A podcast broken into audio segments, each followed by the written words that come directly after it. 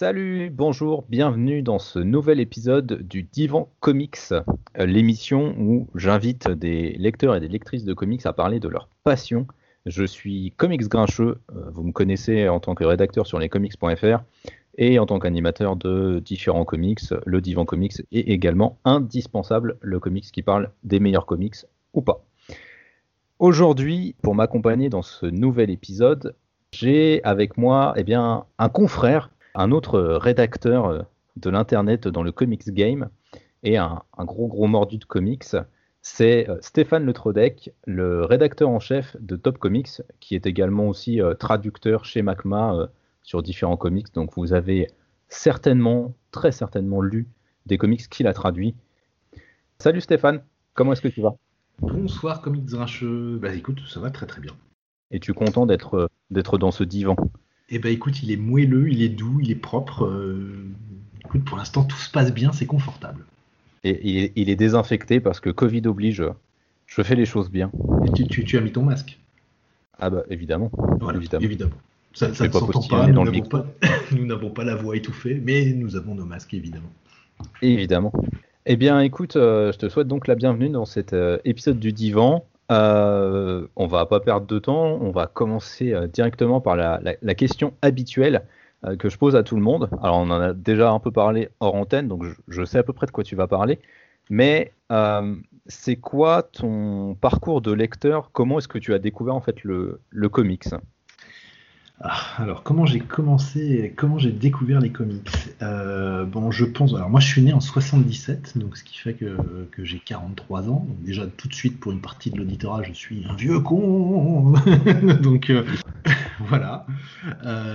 77, euh, moi, mon histoire démarre dans les années 80 avec les comics parce que, alors, c'est par un moyen un peu détourné. Alors, déjà, contrairement à certains acteurs de, des comics, euh, je ne vais pas te faire la réponse genre euh, j'ai appris à, lire dans les, dans les comics, c'est pas vrai, j'y suis venu relativement, relativement tard. Euh, ça se joue dans les années 80, je dois avoir 9 ans. Euh, il y a le dessin animé Spider-Man qui passe à la télévision et qui, euh, qui plaît à une bonne partie des gars de mon âge, des garçons de mon âge. Le Spider-Man, Spider-Man, Spider-Man, enfin l'araignée, l'araignée est tombée dans la purée, etc. Ça parlera à certains, d'entre vous. Et il y a les 4 Fantastiques aussi, il y avait la version des 4 Fantastiques en dessin animé qui datait des années 60, si je me trompe pas, qui passait aussi à la télévision. Et tout ça, ça me plaisait bien. Et puis un jour, dans la cour de récré, j'ai 9 ans, il y a, y a un, copain qui ramène un bouquin, euh, un Strange, ça doit être le Strange 194, 195. Enfin, c'est une couverture où il y a Namor qui surgit des, eaux et qui, euh, qui bondit, bondit par-dessus Marina et Puck.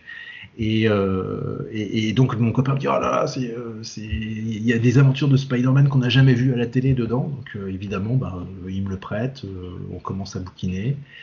Et puis ça nous plaît bien.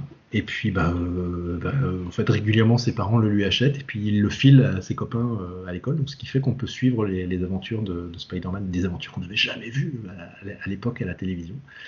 Et donc, c'est par ce biais-là que je suis rentré. Il y a aussi, quand même, je peux juste mentionner à l'époque, il y a Télépoche, un magazine de, de programmes télé qui euh, publie des, épisodes de Spider-Man qui, étaient publiés aux États-Unis dans, dans la presse quotidienne. Je crois que c'est des dailies. alors je sais plus comment, quel nom ça a. Ça a été publié d'ailleurs. ouais, voilà. Et, ça a été publié d'ailleurs il n'y a pas très très longtemps chez, chez Panini. Et, euh, et, voilà, dans Télépoche, ils ont publié un par semaine en couleur. Euh, et, j'avais ma grand-mère qui à l'époque me les gardait, me découpait la page et à chaque fois que j'allais la voir, elle me filait des pages. Donc le côté feuilletonesque, feuilletonnant du truc, je le, connaissais bien puisque je le lisais page après page. Et je, récupérais les pages les unes après les autres. Je les agrafais pour faire des relures. Bref, euh, voilà. Donc euh, évidemment, mon entrée s'est faite avec, avec Spider-Man. Et puis euh, après, euh, en fait, j'en suis, venu à lire Strange parce que euh, quelques mois plus tard, mon pote, il a arrêté de lire, il a décroché Strange. Donc j'ai plus moyen d'assouvir ma passion. ah le salaud, le traître. Ouais, le traître, voilà, on peut plus faire confiance à ses potes. Et ah, puis on arrive vers, vers février, mois de février, il y a une classe de neige qui est organisée, on doit aller dans le Jura. Alors moi je suis breton, alors déjà le Jura, vous voyez, c'est un peu T'as traversé la France, quoi. Ouais, bah c'est, je traverse le monde, quoi. Tu vois, enfin, c'est comme si j'allais à l'autre bout de l'univers à cette époque-là. Donc, euh, on doit faire le trajet avec la classe en train de nuit. Puis je me revois sur le, sur le, sur le quai de la gare. Il y a mes parents, et puis il y a mon père, l'ambiance est un peu tendue parce que c'est la première fois que je quitte mes parents et tout. Donc bon, hein. Et là, mon père voit que je suis un peu fébrile et tout, et puis il me dit euh, Est-ce qu'il y a un truc qui te ferait plaisir? Et là, je lui dis Ah ouais, j'aimerais bien avoir un Strange. Allez, direction le kiosque. Pof, on m'achète un Strange. Donc là, ça doit être le 204 ou 205. C'est celui où il y a, je me souviendrai toujours de la couverture, celui où euh, c'est l'épisode dans lequel il y a la division Alpha qui va dans une dimension pour autre dimension pour sauver euh, Walter Langowski, Sasquatch. Et ils sont dans une dimension toute blanche. C'est un long épisode qui doit faire une trentaine de pages superbement dessiné par John Byrne, mais je vais y revenir. Et, euh, et donc, euh, euh, donc évidemment, bah, je suis super content. Et c'est le début, en fait, c'est vraiment cette soirée-là, cette nuit-là, marque vraiment le début de ma passion pour les comics. C'est-à-dire que j'ai lu l'épisode de Spider-Man. Comme j'avais rien d'autre à lire dans le, comme j'avais rien d'autre à lire, bah, j'ai lu les autres épisodes qu'il y avait dans le dans Strange et la Division Alpha. Et là, c'est vraiment le début. C'est-à-dire que je découvre le style de John Byrne, je tombe amoureux du trait de, de John Byrne quand je reviens du Jura, je dis à mes parents, vous pourriez pas me l'acheter tous les mois là, euh, parce que c'est vachement bien quoi. Enfin, euh, et donc bah, après, bah, c'est l'engrenage quoi. C'est-à-dire que tu commences par Strange tous les mois, puis tu découvres que ah tiens, il y a des mecs qui s'appellent les X-Men. Qu'est-ce que c'est que ça, les X-Men? Ah dis donc, ah, il y a Jean Grey. Ah tiens, il y a, y a Tornade. Ah tiens, il y a Cyclope. Puis il y a ce mec là avec ses griffes, il est vachement cool. Ça sort tous les deux mois. Ouais, papa, maman, vous pourriez pas, euh, s'il vous plaît? Bah, voilà quoi, c'était parti. Et puis euh, ça continue comme ça pendant des années. Et puis, euh, ce qui se passe, c'est que je commence à arriver. J'arrive au collège et au collège, par contre, ça va être un peu le, ça va marquer une pause dans le dans mes lectures de, comics parce que euh, y a peu de lecteurs de comics en fait dans le, dans le collège où je me trouve. Et par contre, je tombe sur une autre passion qui va qui va prendre une bonne partie de mon temps de mon de mon temps libre, même encore maintenant, c'est les jeux de rôle. Et euh, donc je découvre euh, Donjons et Dragons, je découvre euh, l'appel de Cthulhu, je découvre Shadowrun, enfin ça parlera à ceux qui connaissent les jeux de rôle. Et donc je tombe vraiment sur un groupe de, potes qui font du jeu de rôle, qui lisent pas de comics mais qui font du jeu de rôle. Et du coup, ben, forcément, cette passion pour les comics s'atténue un petit peu, mais les deux univers sont un peu pour eux quand même. Quoi. Il y a quand même des, choses transversales entre les deux. Quoi, hein. Il y a des jeux de rôle de super-héros, il y a des univers communs, enfin, Conan, bon, bref. Et, euh, et puis j'en viens à un moment, même au début de l'adolescence, je rentre au lycée. Euh, bon bah du coup les trucs, les mecs en collant là, finalement les filles c'est quand même un peu plus sympa. Et euh, j'en viens même jusqu'à vendre ma collection. Vraiment terrible erreur, quoi. monumentale erreur que, de ne vendre jamais votre collection de comics.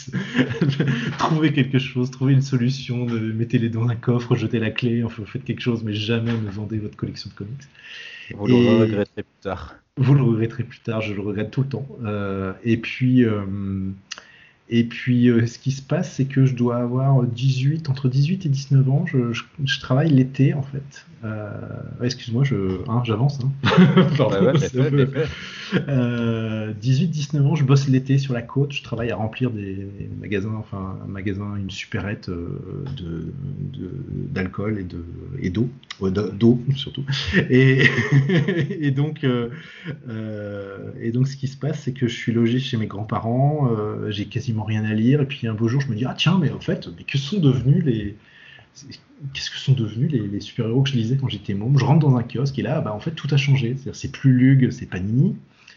Euh, c'est euh, les, éditions le Semic euh, publient des aventures de personnages que je connais pas, Wildcats, euh, Youngblood, euh, Witchblade. Euh, et donc, bah, finalement, je replonge dedans très très rapidement parce que bah, nouveaux personnages, des personnages plus sexy aussi, il faut quand même bien le dire.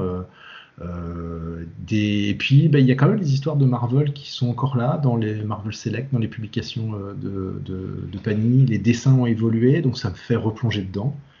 Et puis, très vite, ça reprend. Quoi. Enfin, je veux dire, une petite étincelle a fait, faire repartir cette, euh, cette passion. Et depuis, ben, j'ai pas arrêté. Quoi. C'est grave, docteur. c'est comme, le vélo, en fait, ça s'oublie pas. Quoi. Ça s'oublie pas. C'est exactement ça. Et depuis, ben, euh, je, je, ne cesse d'en lire. Je pense que ouais, je, dois, je, dois, facilement lire un ou deux, deux épisodes tous les jours. Quoi. Enfin, euh, donc, si ce n'est plus. Mais c'est vrai que bah, c'est reparti depuis juste avant l'aube des années 2000. Puis après, il y a eu le cinéma et puis les adaptations en série, en film qui sont arrivées, qui sont venues en plus alimenter cette passion-là.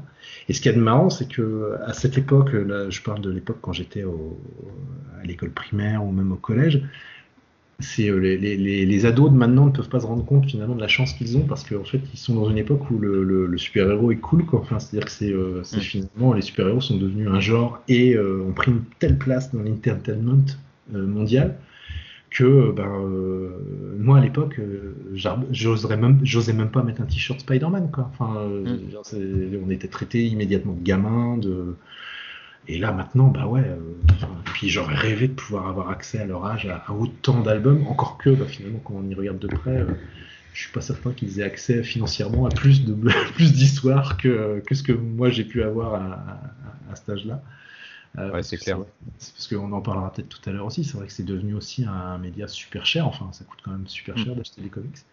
donc, donc voilà un peu mon parcours. Alors après, je après, il y a l'histoire France Comics, qui est un site internet euh, que, j'ai créé. Et puis euh, après, il y a la traduction aussi qui, euh, qui se rajoute. Mais bon, je te laisse mener l'émission. Ouais, on en, on en parlera juste après. Parce que c'est vrai que je voulais revenir. C'est marrant parce que bah, du coup, maintenant, dans l'émission, j'ai déjà interviewé quand même pas mal de gens et des gens de ta génération aussi, en tous les cas proches de tes âges. Et c'est vrai que vous avez vraiment tout ce point commun d'avoir commencé avec Strange, enfin Strange, euh, d'avoir cet amour euh, et cet attachement très fort à la fois pour Spider-Man, mais aussi pour John Byrne. C'est vraiment des points communs qu'on retrouve chez vous. Et euh, c'est marrant la, dernière anecdote que tu, que tu donnes sur le fait que bah voilà, t'osais pas porter un t-shirt à l'époque. quand j'ai discuté avec Fred, le patron de Excalibur Comics, il me faisait en fait exactement la même réflexion. Et, et c'est presque, voilà, c'est vrai qu'il y a cette chance aujourd'hui que le comics soit devenu un truc hyper populaire mais, euh, mais c'est vrai que vous, avez ce truc quand même euh, que, que, vous partagez, qui est cette, euh, ce, lien avec Strange, en fait, ce lien très très affectif avec Strange, avec Speedy, avec John Byrne. donc c'est quelque chose que je trouve vraiment très très cool et qu'on a peut-être un peu perdu aujourd'hui dans, dans l'édition française en tous les cas. Bah, là, en plus, on l'a vraiment perdu avec le, côté feuilletonnant mensuel. On, l'a quasiment perdu il reste encore Panini qui sort des, mensuels, mais euh, euh, pour combien de temps et puis euh, et puis à quel prix enfin, donc c'est pas du tout la, même chose. C'est vrai que quand, on lit certains commentaires qui disent bah oui mais moi quand j'étais jeune mon père me donnait 4 francs 5 francs et puis j'allais j'allais au bar tabac du coin et je prenais Strange bah, c'est exactement ça. Enfin moi j'habitais un village paumé de, de Bretagne. Il y avait une petite épicerie et eh ben euh, malgré tout, on y trouvait du Strange et du spécial Strange Origin et du spécial Strange quoi. Donc euh, donc c'était disponible. Euh, on pouvait pas forcément tout acheter. Moi je sais que mes parents n'avaient pas les moyens de m'acheter toute la production. Et puis il y avait les Titans, les Speeday que je pouvais pas je pouvais pas suivre. mais c'est vrai que cet attachement à Spider-Man c'est pas surprenant parce qu'il y a quand même eu le dessin animé. John Byrne bah, dans les années 80 c'est quand même une des méga grosses stars du, du comics. Hein. Enfin et puis il a fait des, des choses qui sont qui ont eu énormément de succès. Enfin, c'est vraiment sa, période, sa période faste. Hein.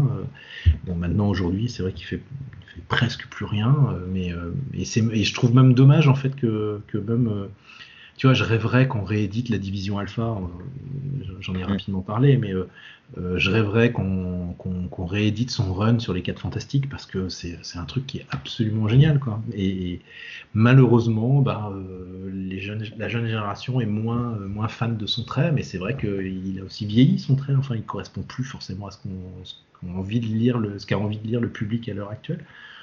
Bon, bah, ça reviendra peut-être, et puis de toute façon, avec le temps passant, ça finira bien par être réédité. Tu vas voir que quand les 4 Fantastiques vont commencer à arriver dans le MCU, euh, les ayants droit français de, de, Marvel, à un moment donné, ils vont dire bon alors euh, qu'est-ce qui reste qu'on n'a pas encore publié qui est vachement bien? Et il y a bien quelqu'un qui va se dire ah tiens, il y, a John Byrne qui a fait un truc pas mal quand même pendant quelques années, et, donc ça finira par ressortir. Mais c'est vrai que oui, c'est pas surprenant. Puis c'était quasiment Lug, c'était euh, Luc Puisemic, c'était euh, la porte d'entrée euh, principale pour rentrer dans le monde des comics. Quoi. Ouais, puis c'était quelque chose qui était peut-être aussi. Euh, c'était abordable aussi à l'époque, tu le disais, tu pouvais avec quelques, quelques petits francs aller l'acheter dans le bar tabac. quoi. Mmh, c'est exactement ça. Puis peut-être, alors je sais pas si maintenant les gens se prêtent beaucoup leurs albums de, BD. moi je sais que je suis un peu une espèce d'ayatollah de, de, comment dire, de la de, mon bouquin. C'est-à-dire, je, je supporte pas que mes bouquins soient abîmés, raflés, etc. Donc je les prête très peu. Euh, les personnes à qui je peux les prêter, c'est des collègues de boulot triés sur le volet, tu sais, genre, genre je fais un test, je lui en passe 3-4 euh, dont j'en ai rien à foutre, et s'il me les rend en bon état, bon, j'ai compris que le mec, je peux lui faire confiance et je lui prête vraiment des trucs là, par contre, plus, euh, plus qui me sont plus chers, mais, mais c'est vrai que moi, je, je, fais super gaffe à mes bouquins. mais c'est vrai, à l'époque, du coup, du fait que ce soit de, du, comment dire, du kiosque, que ce soit bah, ça se prêtait facilement quoi. Enfin, moi je sais que je l'ai prêté à mes potes dans le quartier, euh, ils m'en prêtaient quelques-uns. Enfin voilà, on se faisait des échanges. Ça se fait peut-être moins maintenant. Je je sais pas. Puis bon, maintenant j'ai 43 ans, c'est vrai que j'ai un certain pouvoir d'achat comme on dit, donc euh, ça me permet d'acheter aussi peut-être un peu plus ce qui me plaît. Bon, donc donc voilà. Mais ouais, oui, c'est pas surprenant. puis il y avait très peu de librairies, quoi. Enfin, il y avait très peu d'albums de, de librairies. Il y avait Comics USA qui sortaient des, des trucs, mais moi, de, quand j'étais gamin, ça me paraissait être des trucs pour, euh, pour adultes. Quoi. Enfin, euh, quand bien même les nouveaux mutants euh, paraissaient, par exemple, dans Comics USA, j'avais le sentiment que. Alors que c'est con, hein, parce que ça, c'était ce qui était publié dans, dans Titan. Hein. Mais il publiait aussi des trucs de, du Batman, il publiait du Punisher aussi, qui me paraissait, pour des personnes peut-être un, peu plus âgées que moi. Mais ouais, c'est pas, c'est, pas surprenant qu'on partage tous cette, cette, comment dire, ce parcours-là. Ouais, bah oui, mais c'est enfin, oui, c'est lié de toute façon à cette époque-là. C'est vrai que je faudra voir dans quelques dans quelques années comment est-ce que nous, euh, parce que je m'inclus un peu dans cette génération-là, les, les, lecteurs d'une trentaine d'années, entre 25 et 30 ans, on est, on, est arrivé dedans, mais c'est vrai que c'est une façon totalement différente de consommer le comics en fait que nous on a on a découvert en fait. Mmh. je pense qu'on est moins attaché au, au, format, enfin ce qu'on appelle le kiosque ou euh, le format souple en tous les cas qui, est, qui était vendu dans les bar tabac qui maintenant a un peu disparu, voire totalement disparu, pour ne se retrouver qu'en librairie. Euh, c'est vrai que je pense que c'est quelque chose qui est euh, devenu beaucoup moins. Euh, les gens sont beaucoup moins sensibles à ce format-là, je pense. Donc, mm. ce qui est un peu dommage, moi, je trouve, mais parce que ça reste un, toujours un bon format, un bon point d'entrée, quoi. Mais... Ouais, tout à fait. Puis c'est surtout le format le plus le plus intéressant au niveau mm. rapport qualité-prix. Enfin, pas qualité, mais rapport volume-prix. C'est-à-dire si tu prends le si tu veux ouais, lire kilomètre, c'était. Euh, et puis, euh, bah, ça permettait de publier des, titres qui, des séries qui, de toute manière, ne n'auraient jamais trouvé leur public en, librairie. Mm, mm. Bah, c'est un peu l'avantage, je trouve, même aujourd'hui encore, euh, sur certains sur certains softcovers. je pense par exemple à Deadpool où il y avait eu la série Domino de publier. Mm. Bah, c'est clairement une série qui serait euh, qui aurait été enterrée de toute façon en librairie, euh, qui se serait jamais vendue quoi. C'est ça, tout à fait. on va on va bien voir avec. Euh, ça sera intéressant de suivre le, le parcours des séries des posts Jonathan Hickman sur House of X Power of Ten, c'est de voir est-ce que Panini dans quelques mois ou années vont finalement ressortir chaque titre de, du, du, de l'univers mutant? Est-ce qu'ils vont les ressortir dans des, dans des albums séparés en 100% en deluxe? Est-ce qu'ils vont rééditer tout ça Je sais pas. Oh, tu, vois, par exemple, tu vois, par exemple, les Secret Wars, euh, ils ont tout publié en, kiosque. Il y a vraiment mm. tout. quand je dis tout, j'en suis pas sûr à 100%, mais euh, il, y a, un volume important de, séries, de mini-séries publiées en kiosque. ils n'ont pas tout ressorti en, librairie pour l'instant. Ils ont, ils ont ressorti euh, par à coup certaines, certaines, certaines séries, mais, mais tout le, tout le package euh, Secret Wars n'est pas, euh, pas ressorti en, librairie. Donc le kiosque avait cet avantage de permettre à l'éditeur aussi de tenter des trucs euh, que, la librairie ne permet probablement plus. Ouais, je pense, bah, c'est devenu, c'est un secteur, enfin, on en reparlera un peu plus tard, mais c'est un secteur tellement concurrentiel de la librairie de toute façon que c'est un vrai bazar. Mais oui, ça va être intéressant. Mais je pense après que les séries ressortiront en individuel pour Dawn of X parce que je pense que c'est il y, a des gens qui voudront lire très certainement que les X-Men de Hickman pour euh, ne lire que Hickman. Hmm. Euh, même si c'est dommage parce que c'est un nouvel univers, mais enfin, ça peut se comprendre aussi d'un point de vue économique et d'un point de vue euh, intérêt scénaristique. Mais Voilà. Et puis là, ce que ce que, ce que fait Panini avec cette tentative de, gros album, euh, je crois que c'est 16 euros, je crois. Le, c'est 16 euros le souple et 20 euros le collector dur. Bah, c'est intéressant de voir ce que, comment, le, comment les lecteurs vont répondre à cette, finalement à cette proposition qu'on a, enfin de mémoire là comme ça, euh, je n'ai pas vérifié, hein, mais qu'on a peut-être jamais eu. Quoi. Enfin, ce, mm. format à ce prix-là, bon, bah, c'est. Euh, mm. Si, le truc qui s'en rapproche le plus, c'est quand ils avaient sorti des gros. Euh, des... Alors, c'est pas des MOOC, mais. Euh, ouais, tu vois. Des Marvel Heroes. Ouais, c'est Marvel Heroes. Des trucs à 12 euros, là, qui étaient assez mm. épais. Faut dire que le contenu était pas super quali. Euh, voilà. Non, c'était pas top top. Mais ouais, d'après ce que j'en entends, en tous les cas, c'est euh, ça a l'air de, de, de, plutôt bien marcher, en tous les cas, sur les, sur les préventes. Donc, euh, on va voir comment ça va s'inscrire dans la durée, évidemment. Comme quoi, hein, tu vois, quand on lit sur, quand on regarde sur les réseaux sociaux, tout le monde gueule mais, euh, mais quelque part, ça se prévend bien. Oui, bah oui, mais ça, c'est, après, c'est, le phénomène amplificateur des réseaux sociaux. Euh, c'est, la, la minorité en fait qui est, euh, qui est, très très bruyante, mais qui en fait représente très peu mm. le, le, grand public. Tout à fait. C'est toujours comme ça. Hein. C'est toujours comme ça. bah du coup, je vais, je vais un peu revenir sur ton parcours du coup de lecteur. je vais commencer tout simplement euh, par demander est-ce que tu viens d'une famille euh, qui incitait euh, à la lecture, qui encourageait en tous les cas la lecture, pas seulement de BD, hein, mais vraiment lecture au sens le plus large possible Alors oui et non, tu, vas comprendre. Ça serait trop simple si j'avais un oui ou un non à te, proposer. alors oui et non, je t'explique. quand j'étais gamin, mon père, il y avait une chose qui était essentielle à ses yeux, c'était mes résultats scolaires. C'est-à-dire qu'il fallait que ça marche à l'école. En fait, j'avais pas le choix. C'est-à-dire qu'il fallait que, je réussisse à l'école. Euh, et donc, euh, lui, il était persuadé que tout ce qui est lecture de Strange, de super-héros, etc., etc., c'était une espèce de sous-culture et que euh, la seule chose qui prévalait à ses yeux, c'était la littérature française, donc Victor Hugo, tout ce que tu peux imaginer. C'est presque, c'est presque un peu caricatural, mais c'est ça. Et tout le paradoxe, et c'est là que c'est fabuleux, euh, c'est que euh, il lisait en loose day des Hakim, des, des, des ampistes, euh, c'est-à-dire le soir dans son lit, il lisait des, petits illustrés genre Blake le Rock, etc., etc.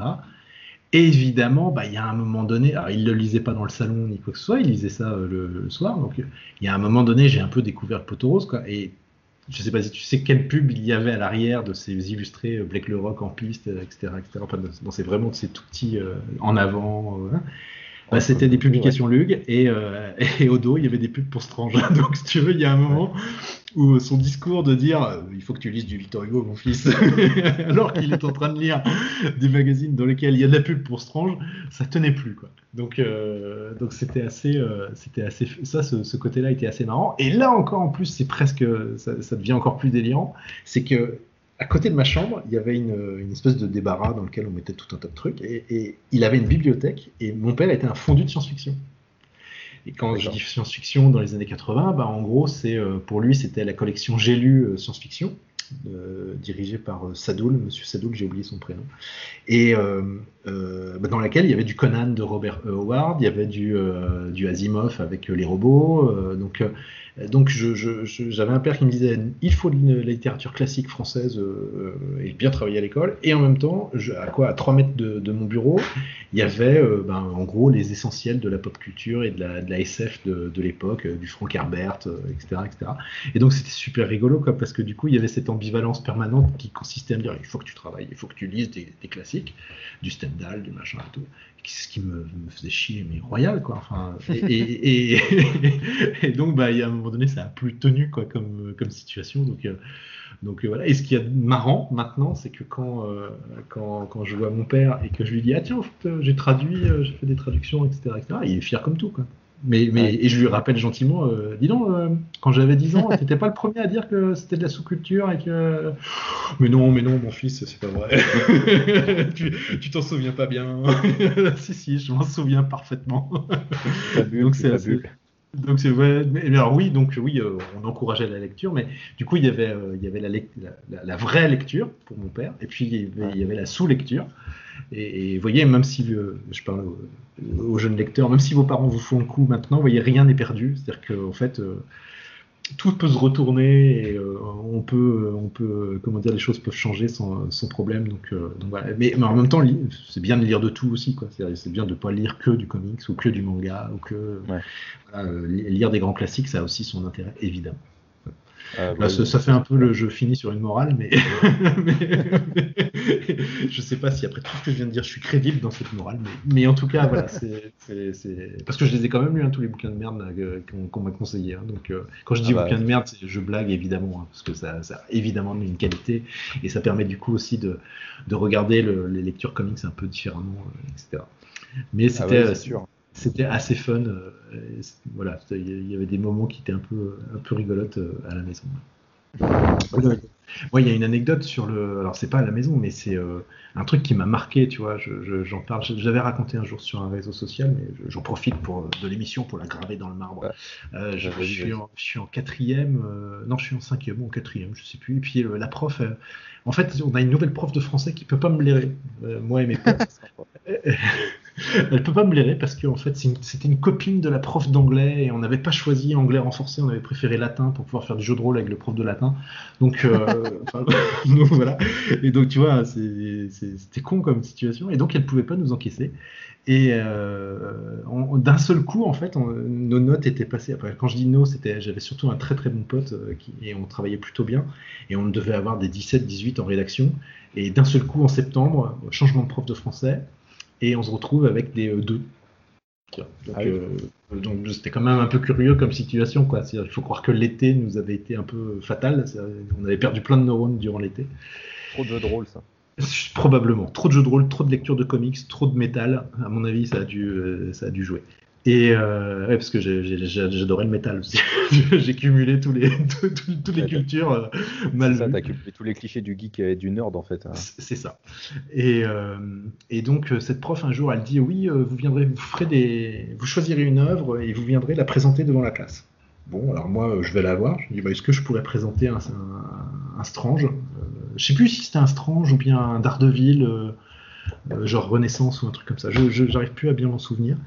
Et, mais je me souviens très bien le coup qu'elle m'a fait. Donc elle m'a dit oui, oui, il n'y a pas de problème, vas-y. Donc euh, bon, bah, les, mois passent, je prépare mon truc. Alors je prépare mon truc avec la, la ferveur du geek qui veut vendre son, qui veut vendre sa culture, quoi. Tu vois, je fais des, des panneaux en A3 avec des représentations, des, des photocopies collées pour faire des grands, des grands panneaux. Je prépare vachement bien mon truc, etc. Arrive le jour J en classe. Je, commence, je prends mon souffle parce que tu vois, euh, j'étais un peu aussi l'intello de la classe, donc euh, le, bon, je n'étais pas forcément très sûr de moi. Je commence, puis je fais, bah, je vais vous présenter Strange. Et là, elle m'arrête, mais Stéphane, je t'arrête. Non, non, euh, tu m'as mal compris. je je t'avais parlé de vraie littérature. Tu peux retourner à ta place, t'as zéro.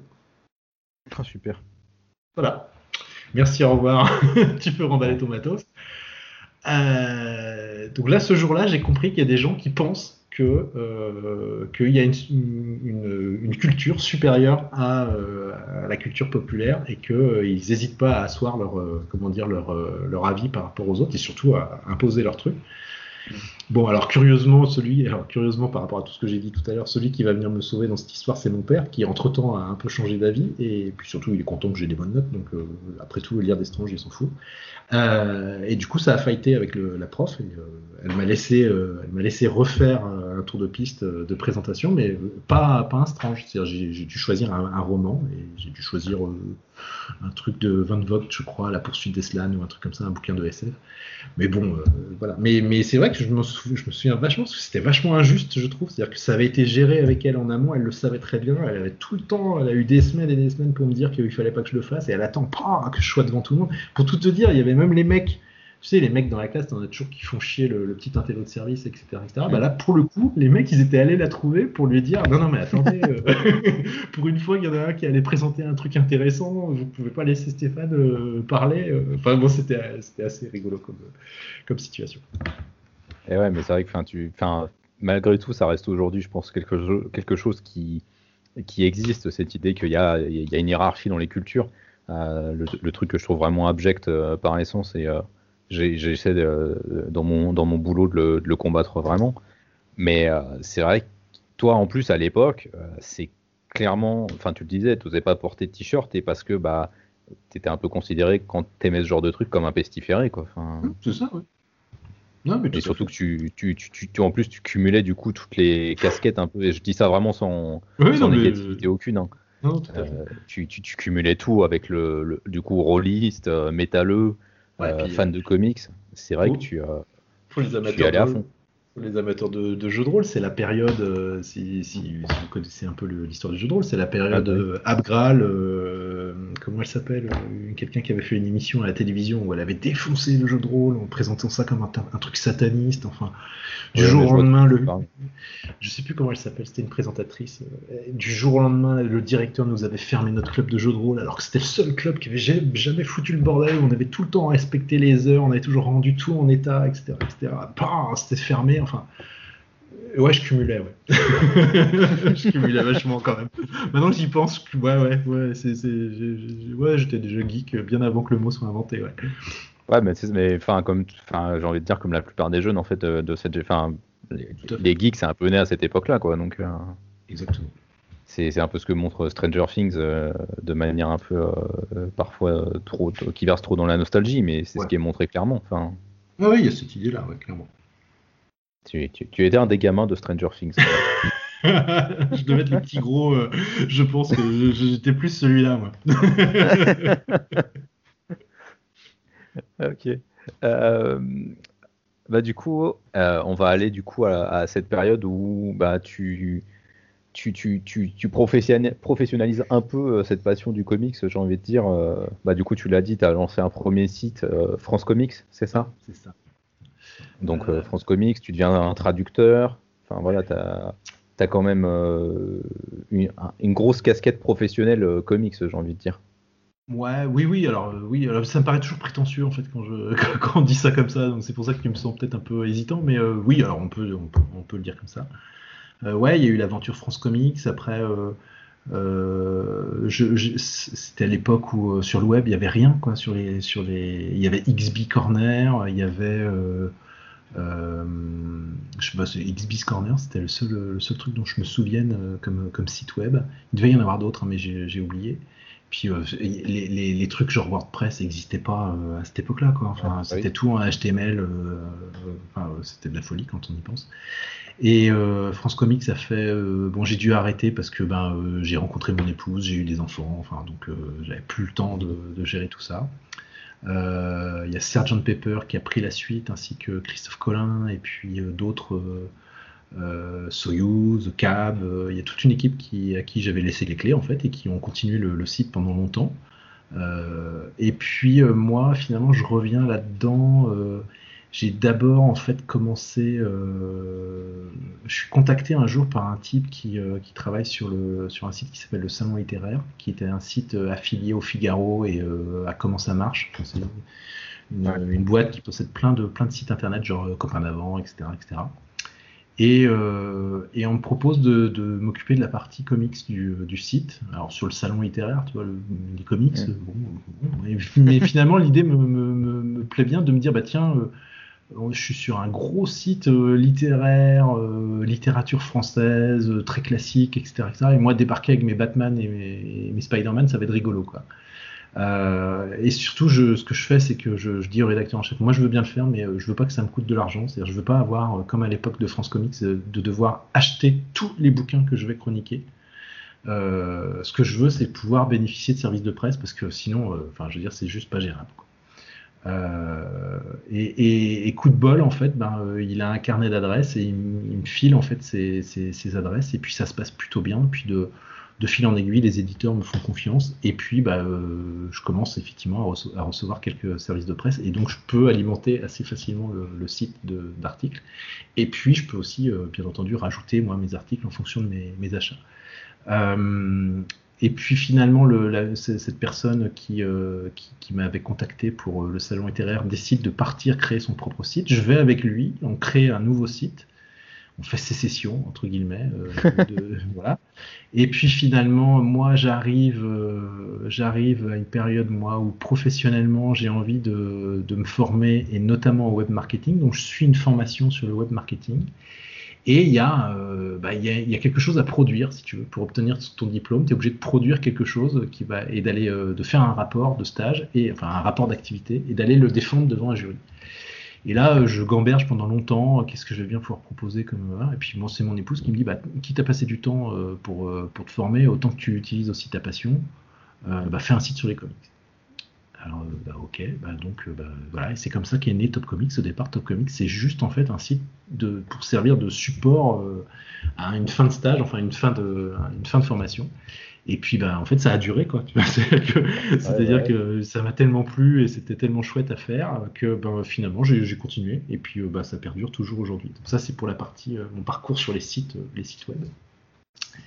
Euh, on reparlera, si tu veux, de Top Comics euh, après. Euh, et en parallèle, parce que tout ça se passe un peu en même temps, alors bon, je vais pas faire pleurer dans les chaumières, je vais pas trop non plus m'apesantir sur le sujet, mais il y, a, il y a quelques années, un beau jour, mon médecin m'annonce une mauvaise nouvelle, mais je vous rassure, hein, ça finit bien, donc sortez pas les, sortez pas les ouais restez et puis euh, vous voyez je vous parle donc je suis encore en vie donc tout va bien. Euh, sortez pas trop les mouchoirs non plus c'est pas la peine.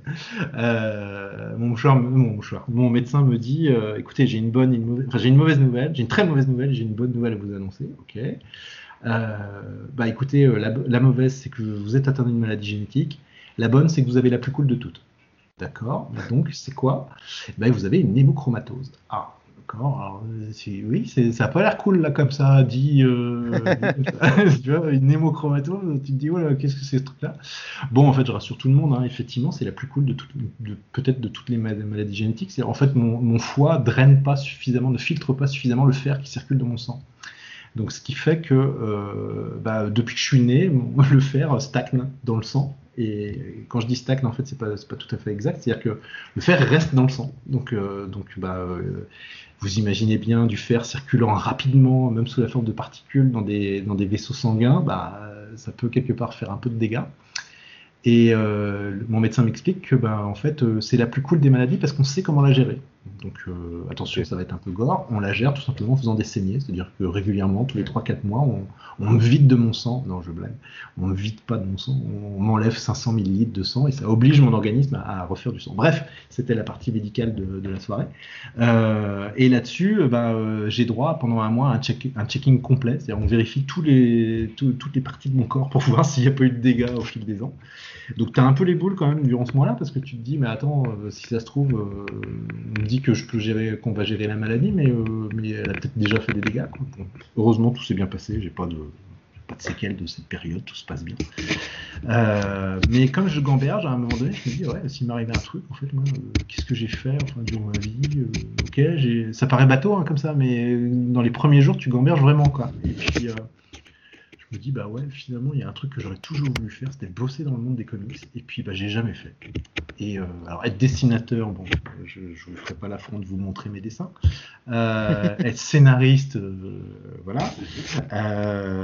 Bon alors après il reste plus beaucoup de choses puis je me dis tiens la traduction pourquoi pas mais alors comment faire pour toucher les, éditeurs? Et là, en fait, je me dis, bah, plutôt que d'envoyer des CV, ce que je vais faire, c'est que je vais contacter les éditeurs en envoyant des, essais de traduction. C'est-à-dire, je prends des, de la VO, puis je traduis 3-4 pages et j'envoie, euh, je ventile aux éditeurs, Glénat, Panini, etc., etc. Et puis, euh, et puis Macma, Edmond Touriol.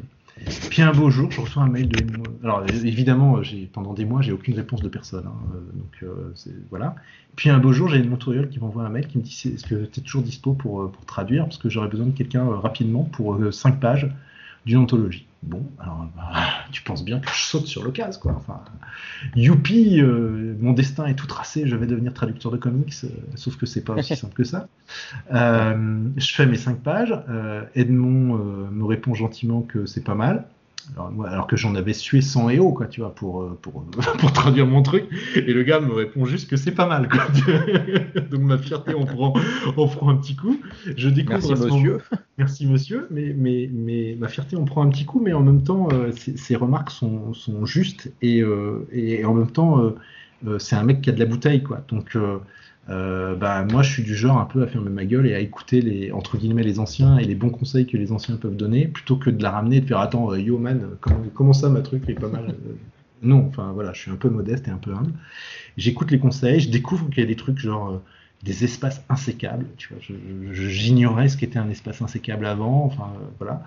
Donc, pour ceux qui ne savent pas, vous chercherez sur Internet, vous découvrirez l'existence des espaces insécables. Et donc, euh, donc j'ai trouvé ça, en fait, plutôt que de mal, prendre, mal le prendre, j'ai trouvé ça assez positif qu'ils prennent le temps de pointer les erreurs que j'avais pu faire. Ma traduction est publiée. Je suis rémunéré pour cette traduction. Euh, pas beaucoup, mais, mais quand même. Enfin, je veux dire, c'est quand même ça.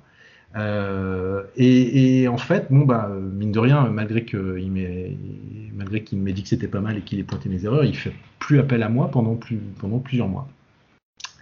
Mais je, comme je suis à poisson ascendant breton, euh, je suis du genre un peu, euh, un peu têtu, donc je continue à envoyer mes essais. voilà, ça a marché une fois, bah, pourquoi ça ne marcherait pas une deuxième fois? Et un beau jour, le même Edmond, euh, même Edmond Touriol me renvoie un mail et il me dit bah, voilà, euh, là on est en carafe euh, sur une traduction, sur, sur du rédactionnel sur Hulk pour une collection Hachette qui va sortir dans quelques mois. mon traducteur m'a planté, enfin, je sais plus pour quelle raison, mais en tout cas il y avait urgence. Il me dit t'as, je sais plus, enfin, il y a, a peut-être 5-6 pages, tu as 5-6 pages, tu as deux jours, c'est à prendre ou à laisser, mais tu me réponds tout de suite si tu les fais. Sauf que ce que j'ai pas dit, c'est qu'on est en pleine période de fête de Noël. Euh, donc, en gros, c'est à faire pendant, euh, limite, c'est à faire le soir de Noël, quoi, tu vois. Euh, c'est là que tu comprends pourquoi il me l'a confié en fait. Ouais. et, euh, et, et, en fait, ce qu'il ne sait pas, j'avais une carte, une carte secrète, c'est que mon épouse travaille en 3-8 et à ce moment-là, elle était de nuit. Donc en fait, ce qui s'est passé, c'est que j'ai travaillé de nuit sur, sur ma trad et j'ai pu la sortir en temps et en heure. Euh, et puis, bah, évidemment, c'était pas super. Il y avait plein de, plein de problèmes. Mais encore une fois, j'ai écouté ce qu'il avait à me dire. Et puis, il m'en a confié, il m'a confié un deuxième rédactionnel sur du Captain America. Et puis, bah, de fil en aiguille, euh, bah, je me suis amélioré. Et puis, surtout, je pense que, bah, que j'écoutais les conseils qu'on me donnait. Euh, et puis bah, petit à petit, on m'a confié de plus en plus de trucs. Et puis euh, après, ça a été, euh, ça a été un, album entier, de, notamment de la collection Hachette. Je, me souviens, le, premier album, le premier truc inédit qu'on m'ait jamais proposé, c'était un Black Widow dessiné par Bill Zenkiewicz et je crois ah ancré par Chris Johnson. Alors t'imagines déjà ta première traduction d'histoire de, Marvel euh, inédite. Tu, commences avec un Black Widow euh, par Bill Zienkiewicz, tu dis bon, c'est plutôt pas mal quand même. Enfin, euh, je me retrouve pas avec une vieille série de merde. Avec, bon, et puis bah, depuis, bah, très régulièrement, je traduis dans ces dans ces collections-là. J'ai fait d'autres d'autres d'autres trucs. J'ai eu l'occasion de traduire du Batman aussi lors de la période de Darkseid War, lors du New, New 52. les Divinity chez Bliss, Bliss Edition Valiant, c'est moi qui les ai faits. Euh, et puis bah, je papillonne de traduction en traduction, mais c'est vrai qu'en ce moment, il y a, enfin quand je dis en ce moment, c'est depuis 5 ans, il y a énormément de production. Donc euh, et eh ben, il y a besoin de traducteurs. Quoi. Enfin, je veux dire, le, marché s'est agrandi, il y a besoin de traduire. Bah, voilà, donc euh, je suis là, il y en a d'autres aussi. Et l'équipe MACMA s'est aussi, c'est aussi agrandi. Et donc, bah, voilà comment je suis arrivé sur, de, sur, sur, la traduction. Et puis bah, finalement, j'ai quand même réussi à faire ce que, ce que j'ai toujours voulu faire. Je bosse dans le monde des comics. Voilà. Bah, et c'est plutôt pas mal. C'est un rêve de gosse qui, euh, qui finalement s'accomplit. Et puis, alors, le, vraiment le summum, le truc extraordinaire. Enfin, je te raconte juste l'histoire. Vous avez, vous avez à peu près trois heures là devant vous. Hein. Le, le, quand je commence ma, cette partie de, ma carrière sur la traduction de comics, je me dis, putain, vraiment le, summum, ça sera quand je pourrais traduire Alpha Flight de John Byrne. Je m'étais dit, tu vois, je, m'étais dit en déconnant, le jour où je, fais ça, je peux mourir tranquille. J'aurais traduit la BD qui m'a mis dans les comics, je, l'aurais traduite. Et, au final, elle a fini par arriver, c'est-à-dire par un concours de circonstances énorme, j'ai fini par récupérer la traduction d'Alpha Flight. Et j'ai pu traduire les six premiers tomes d'Alpha Flight pour l'édition rouge de Hachette. Euh, et, donc voilà, donc je peux dire que je peux mourir heureux. Euh, j'ai traduit mon, rêve de môme quand j'étais de quand j'étais gamin. Donc, mais c'est des, T'as fait, as réalisé ton rêve quoi. Voilà, la boucle est bouclée. J'ai réalisé mon rêve, donc, euh, voilà. Donc il y a des trucs marrants, il y a des choses. tu vois, quand tu te retrouves avec la première fois avec une histoire de Batman entre les mains, bah, quelque part, la, première bulle où il y a Batman qui parle, putain, je vais quand même faire parler Batman, quoi. C'est-à-dire que c'est peut-être une petite histoire de merde, genre un petit spin-off ou un petit tie-in perdu dans un crossover, mais, mais quand même, quoi. Là, le temps de ces 23 pages, 23-24 pages, c'est moi qui fais parler Batman, mec. C'est pas rien, quoi. Tu vois, et il y, a ces petits moments de plaisir de, traduction où quand tu fais, quand tu traduis du, du, Wolverine, par exemple, c'est c'est assez sympa de pouvoir faire parler le personnage. quelque part, tu te dis bon, il y aura peut-être d'autres traducteurs qui viendront derrière, qui referont ce que j'ai fait, mais dans d'autres éditions. Mais quand même, celle-là, elle sera publiée et, elle restera. Et c'est plutôt, c'est plutôt sympa. Ouais, mais il doit y avoir une fierté à, faire ça, je pense, à avoir ce, travail de traduction. C'est vrai, comme tu le dis, tu, fais parler avec tes propres mots, en fait, le personnage. Donc c'est vrai que ça doit quand même être assez cool. Tu, tu, vas être assez fier d'avoir ton premier comics euh, publié, euh, enfin traduit, publié. Ah oui, bah le... la première fois. Tu l'as encadré Non, je ne l'ai pas encadré, non, évidemment, mais je l'ai dans ma collecte. et, et, Alors, je ne sais pas tous. Hein. D'ailleurs, je, vais peut-être briser un mythe, mais euh, on reçoit même pas parfois certains des... certaines traductions qu'on fait, on les reçoit même pas. Certaines, je suis obligé de les acheter moi-même. Donc, euh, euh, tu vois, enfin, notamment les éditions Hachette n'envoient jamais le, les, les, comics qu'on traduit. Tu peux traduire tout le bouquin, rédactionnel et épisode compris et eh ben tu le recevras pas. Tu devras débourser 13 euh, euros euh, au kiosque du coin pour, euh, pour avoir le plaisir de le mettre dans ta collection. Mais il y a des éditeurs, par contre, qui jouent le jeu aussi. Tu vois, par exemple, Urban, dès que tu traduis un truc chez Urban, tu le reçois. Bliss Edition, alors Florent de Gletagne, je pense qu'il n'y a pas un mec plus respectueux des auteurs que, que ce type-là. Tu reçois, et, non seulement il m'a envoyé les, les Divinity que j'ai pu traduire, mais en plus il m'a renvoyé le, l'intégrale qui est sortie, tu vois, et mm. vraiment aucune obligation. Enfin, je les avais déjà. Euh, non, non, c'est. Euh, mais, euh, mais oui, il y a une certaine fierté. Mais bon, après, faut pas rêver, quoi. Enfin, c'est, une fierté très centrée. Enfin, je veux dire, il y a mon épouse qui est contente, qui me voit content. Il y a mon père, mes enfants qui sont contents. Mais après, ça s'arrête là, quoi. Tu vois, enfin, je ne crie pas. Je suis pas à dire, ah, regardez, j'ai traduit. Il faut quand même bien le dire. La plupart des gens s'en foutent, quoi. Est-ce qu'il y a même des gens qui regardent les noms des traducteurs tu vois, enfin, ah, moi, je sais que j'en fais partie, mais. Ouais, voilà un casse-burn, donc ça doit être pour ça. donc, euh, donc voilà, mais c'est. Euh, et, mais c'est bien que c'est bien qu'il y ait quand même des gens qui regardent les, noms des traducteurs. C'est vrai que le, traducteur. Ça, me paraît important. Ça me paraît important en fait simplement parce que le traducteur est un, un adaptateur. Enfin vraiment, il, devient un auteur à part entière dans le sens où il, il s'approprie en quelque part l'histoire qui est faite, qui est construite. Et euh, c'est vrai qu'on on peut souvent se moquer euh, de, certaines traductions, de certains errements dans les traductions. Euh, il y en a certains qui ne se gênent pas pour le faire sur, sur les réseaux sociaux. Mais je trouve que c'est parfois un peu facile parce que je suis pas sûr qu'à leur place on ferait mieux sur la, sur la durée en fait. Alors il y a certaines traductions qui pour moi sont, sont, problématiques, notamment d'anciennes traductions euh, mmh. euh, chez Panini Comics par exemple. mais euh, voilà. Du travail de, par exemple de Geneviève Coulon qui est souvent critiqué sur les réseaux sociaux, qui d'ailleurs est parfois trop critiqué parce que elle a fait des trucs aussi avant qu'on sort pas et qui sont réussis quoi. Tu vois, enfin, c'est pour on ça ne montre que ce qu'elle a raté. Voilà. Ouais, c'est ça. C'est pour ça que je parle vraiment sur la durée quoi. C'est comme Nicole Duclos. On peut, je peux, je peux souvent trouver à redire sur ses traductions parce que je trouve qu'elle colle trop au texte euh, originale et qu'elle essaie trop de traduire mot à mot. Mais bon, enfin, globalement, ça reste lisible, quoi. C'est pas comme si euh, on était face à un truc euh, absolument à, se crever les yeux, quoi. Enfin, ça, reste quand même un travail à part entière, quoi. Et puis attention, le, bon, je vois souvent les traducteurs critiquer sur Internet, toujours dans le même mode du ah tiens, regardez, il a raté tel truc. Bon bah oui, mm, mm. évidemment, il a raté. Il y a des fois, il y a des trucs qui sont ratés. Moi, j'ai raté plein de trucs. tout le monde, tout traducteur a raté certaines traductions.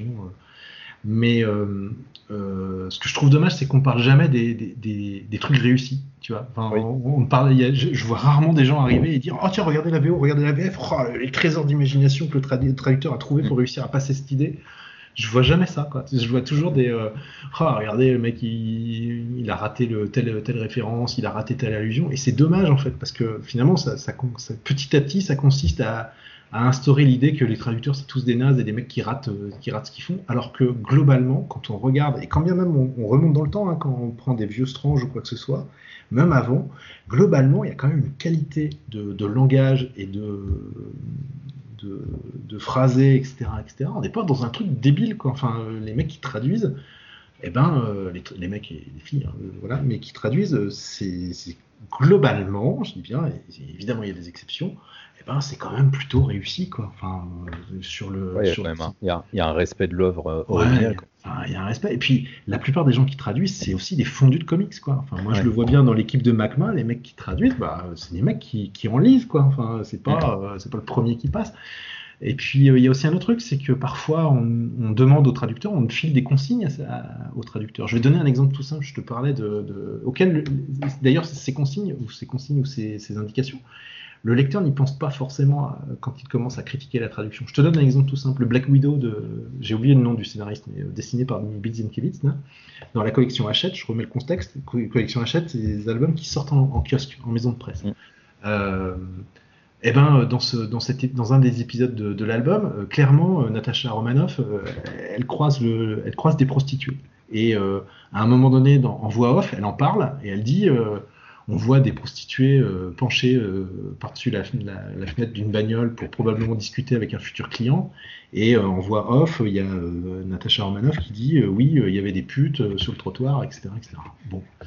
Eh ben, tu te retrouves face à ce truc-là, toi, en tant que traducteur. Bah, alors évidemment, si tu veux coller au texte, tu vas mettre, ouais, il y avait des putes sur le trottoir, machin. Bon. Sauf que bah, si tu mets, euh, il y avait des putes sur le trottoir, euh, quelques jours plus tard, tu reçois un coup de fil de, de, comment dire, de Macma pour te dire Mais attends, Coco, ça sort en maison de presse, euh, Hachette va jamais vouloir qu'il y ait le mot pute écrit dans. non, bah non, il faut, changer en fait, il faut, faut, trouver une autre, faut trouver autre chose, quoi, parce que là, ça va pas être possible. Donc, évidemment, tu t'adaptes, quoi. Donc, du coup, tu trouves un truc du genre euh, certaines filles n'avaient pas le choix pour vivre, tu vois. Et, du coup, l'image permet au lecteur de comprendre ce qui se passe et tu évites la grossièreté, tu vois. Donc, euh, mais, mais, du coup, euh, derrière, hors contexte, sans savoir qu'il y a eu ça, ben, le premier lecteur qui va passer, qui va comparer la VO et la VF, il va faire Oh, regardez, le, traducteur, il connaît pas le, mot pute, il le met même pas dans sa traduction. Oui, mais peut-être parce qu'il y a aussi une raison que tu ignores pour laquelle on ne l'utilise pas. Là, je vous donne un exemple vécu et auquel bah, les lecteurs ne pensent pas forcément, quoi. tout simplement. on adapte aussi la traduction au public supposé de. Alors parfois on nous le demande, parfois euh, c'est un choix qu'on fait. Mm. Donc, euh, non, mais tu fais, tu, fais bien de le rappeler parce que finalement, c'est vrai que c'est c'est quelque chose que, qui, est assez notable au final dans la, alors je vais, je vais, je vais dire dans la communauté comics de manière vraiment très très large tout le lectorat qui s'exprime sur Facebook et sur Twitter, euh, il y a souvent cette tendance à faire ressortir le négatif et pas assez à mettre en avant le positif. Euh, alors, évidemment, il faut mettre en avant quand euh, c'est critiquable et c'est, je pense que c'est bon parce que la critique permet d'avancer. Mais parfois, c'est un peu trop, c'est un peu trop gratuit et on en oublie surtout que, eh ben, en fait, on, on connaît pas tellement les rouages du monde éditorial. C'est quand même toujours des mondes très très hermétiques, mmh. très fermés. Euh, que ce soit pour la traduction, là, comme tu le disais, mais de manière plus générale pour toutes les consignes de publication. Euh, ça me fait penser à, à, à, iComics euh, qui a été un peu critiqué là, sur les Tortues Ninja pendant ces derniers mois parce que bah, voilà, les tomes peuvent paraître un peu courts et un peu chers derrière, que ça manque de travail éditorial et tout ça, mais que bah, comme l'avait expliqué Sullivan derrière, bah oui, mais sauf qu'en fait c'est pas c'est pas tellement lui qui a blâmé en fait. C'est juste que bah, avec IDW qui détient les droits de la licence et bah il y a des complications euh, il y a des choses à respecter à chaque fois. Et du coup euh, je trouve que ouais tu fais bien de rappeler ça qu'il y a toujours des éléments extérieurs en fait à prendre en compte et qu'on oublie parfois un peu trop facilement. Tu vois, le, dans la traduction, au début de la traduction euh, des, du rédactionnel des, des collections Hachette rouge et noir, là, euh, notamment dans, les collections, dans la collection rouge, il y, a, souvent un gros pavé à la fin qui, fait le, qui, reprend toute la carrière du personnage. Bon. Mm. Je te raconte pas quand tu as des mecs comme euh, Fazalis ou euh, tu es parti, ah bah pour 10 pages, es parti pour 10 pages, hein, d'accord. Donc et, dans la VO, le texte n'est pas forcément super qualitatif, quoi. C'est c'est parfois écrit de manière un peu un peu rapide et bon. voilà quoi, enfin, c'est déjà en VO, c'est pas plaisant à lire. Alors si tu l'adaptes tel quel, dans le respect de l'œuvre, tu te retrouves avec du français qui, qui c'est imbitable quoi. Enfin, je veux dire, personne n'ira lire ce truc-là. Bon, bah donc clairement, moi on m'a dit, bah écoute, ce que tu fais, c'est que tu adaptes le texte pour que euh, pour que ça soit facile à lire, pour que euh, il s'agit pas de simplifier les choses, il s'agit simplement de d'éviter de faire des phrases à la rallonge, par exemple. Ça sert à rien de faire des phrases qui font cinq lignes, quoi. Tu vois, enfin, dans ces cas-là, tu coupes pour euh, et tu replaces des verbes, sujets, compléments. Et, et, évidemment pas uniquement du verbe sujet complément, mais et donc tu, tu retailles pour que ça soit euh, plus souple, plus, euh, plus aéré, plus facile à lire que, euh, que dans la VO. Et puis, un autre exemple, le fait que la plupart des, traducteurs soient aussi des fondus de comics, ça permet de temps en temps de, de, corriger des erreurs. Moi, par exemple, il m'est arrivé de trouver dans des, dans des, dans des, dans des rédactionnels des erreurs. Donc dans ces cas-là, il m'arrive d'appeler euh, d'appeler euh, Edmond Touriol euh, parce que c'est avec lui que, que, je bosse et c'est à lui que je pose mes questions. Et je lui dis bah voilà, dans le rédactionnel, le mec il se plante quoi. Enfin, dans la VO, le mec il dit une connerie quoi. Enfin, Qu'est-ce que je fais? Je la traduis telle quelle ou bien je la corrige? Ah, Bon alors derrière, j'entends les fans qui vont dire oh il faut respecter l'œuvre. Bah ouais, mais... mais, si je la respecte de trop, je me retrouve à écrire une connerie. Donc je fais quoi Tu vois Donc du coup, on préfère nous l'aspect le, quali. Donc bah, on va corriger dans le. On, vérifie d'abord que ce que j'écris n'est pas une connerie. Euh, parce que c'est pas la peine d'en rajouter une par-dessus. Et puis, euh, bah, on adapte de façon à ce que ça soit, de façon à ce que ça soit corrigé. Donc, euh, puis parfois, il y a des trucs, tu vois, il les, y a des expressions, des expressions françaises. Le Dieu me patafiole là, de, tu vois, tu peux pas l'inventer quoi. Là aussi, c'est pareil. Tu es obligé d'aller chercher dans tes vieux bouquins pour merde, ce truc-là, comment, comment il le dit déjà, là, le, fauve dans, dans les X-Men? Bon, bah, tu vas chercher pour voir comment, comment, comment ça a été traduit. Il y a aussi tout un travail comme ça de, de, recherche et de, renseignement. Un truc tout bête, par exemple, quand j'ai traduit, euh, la première fois que j'ai traduit un Batman, il y a un dialogue avec le commissaire Gordon. Euh, là, comme ça, faites un test chez vous. Je vous pose la question, essayez de répondre honnêtement sans foncer dans votre, dans votre bibliothèque. Il se tutoie ou il se vous voit, Gordon et Batman? Truc tout con. Voilà. Bah, il y a un moment donné, tu te lèves, tu vas chercher dans un comics pour voir s'il n'y a pas une autre scène, enfin pour trouver une scène où ils discutent et voir ce que le traducteur avait mis. Puis tu vérifies dans d'autres comics si ça se répète, puis bah tu, tu prends une décision. Je me souviens plus ce que j'avais dit. mais, mais, voilà, c'est des exemples tout bêtes qui font que bah, parfois ça prend un temps, euh, ça prend, prend un temps fou. Puis on n'est pas payé à l'heure, quoi. On est payé, euh, on est payé à la page, quoi. Donc euh, donc c'est pas. Euh, mais euh, en même temps, je comprends tout à fait le, discours des, des, lecteurs qui. Euh, oui, je paye mon, mon intégrale 35 euros, moi je veux ah que bah ça soit parfait. Bah oui, non mais moi je suis pareil, je suis client aussi de, certaines éditions et quand je vois des bourdes énormes, je suis premier à râler et à dire oh non. Mais mais il faut jamais oublier que ça reste une activité humaine et que derrière, bah, il y a aussi des failles, des erreurs, des problèmes. Bon, bah, puis il faut pas se leurrer, hein, quand il y a vraiment des, un problème ou euh, quand il y a vraiment eu une erreur, euh, il ne faut pas croire que les traducteurs ils sont là en train de se dire ah, ah, ah on les a bien eus ces lecteurs, regardez, tu vois? Non non, euh, on est les premiers, désolé. Enfin, moi j'ai quelques exemples en tête où le, le, le, traducteur se dit merde, j'ai ouais, raté ce truc-là, bon bah voilà. Et il est, il est, il est tout à fait désolé de, mais bon voilà, il va pas se lapider sur la place publique pour avoir pour avoir raté un truc quoi. Donc ouais, bah non c'est sûr, ça à rien. Voilà, ça sert à rien. Mais c'est vrai que je trouve dommage qu'on est toujours dans le. Puis en plus, il y a ce, discours qui consiste à dire Ah ouais, moi je vais passer à la VO, euh, je ferai euh, aussi bien le travail de traduction. Bah ouais, mais non, mec, tu feras pas un travail de traduction comme un traducteur pro, parce que ce qui va se passer, c'est que tu vas lire dans ta tête. Et ce qu'il y a de bien quand tu lis dans ta tête un comics en VO, c'est que tu as toute la place que tu veux. Mm. Et puis euh, tu peux zapper des mots, tu t'en fous, de toute façon, tu es ton seul public. Donc si tu zappes un sens ou un truc comme ça, bah c'est pas grave, ça t'empêchera, tu, tu, avances et puis tu arrives jusqu'à la fin de ton comic, c'était content.